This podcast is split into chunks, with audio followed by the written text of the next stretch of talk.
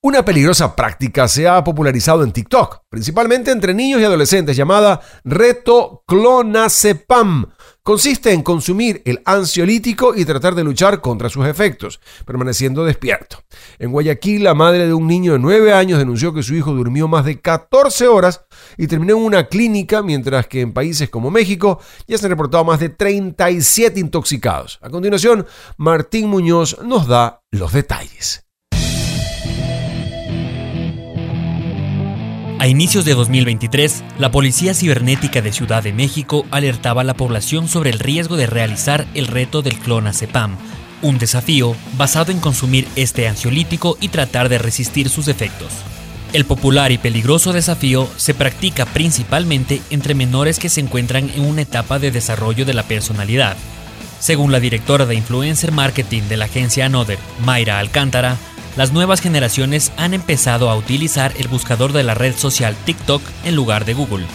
Pero entre esas búsquedas hay algunas alarmantes que tienen relación con el reto. Algunas de ellas son, ¿con qué otra medicina se puede sentir eso? ¿O con cuántas tabletas te vas al hospital? El clonazepam es un medicamento recetado principalmente a personas con crisis epilépticas, aunque también tiene otros fines como el de solucionar los problemas de sueño. Los efectos pueden variar, dependiendo de variantes como el peso, la edad, la alimentación o el sexo.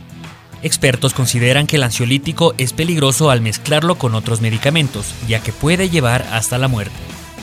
En países como Chile, México y Ecuador, ya se registraron casos de niños que se sumaron a este peligroso juego y terminaron intoxicados. Durante 2022, la Policía Cibernética de la Ciudad de México identificó 500 incidentes de menores de edad, y durante enero de 2023 fueron 15 los casos de intoxicación en ese país.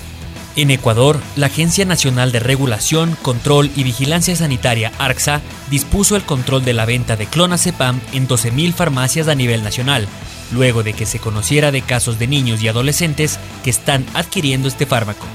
En Guayaquil, la madre de un niño de 9 años denunció que su hijo durmió más de 14 horas y terminó en una clínica. El Mundo en 7 días, Martín Muñoz.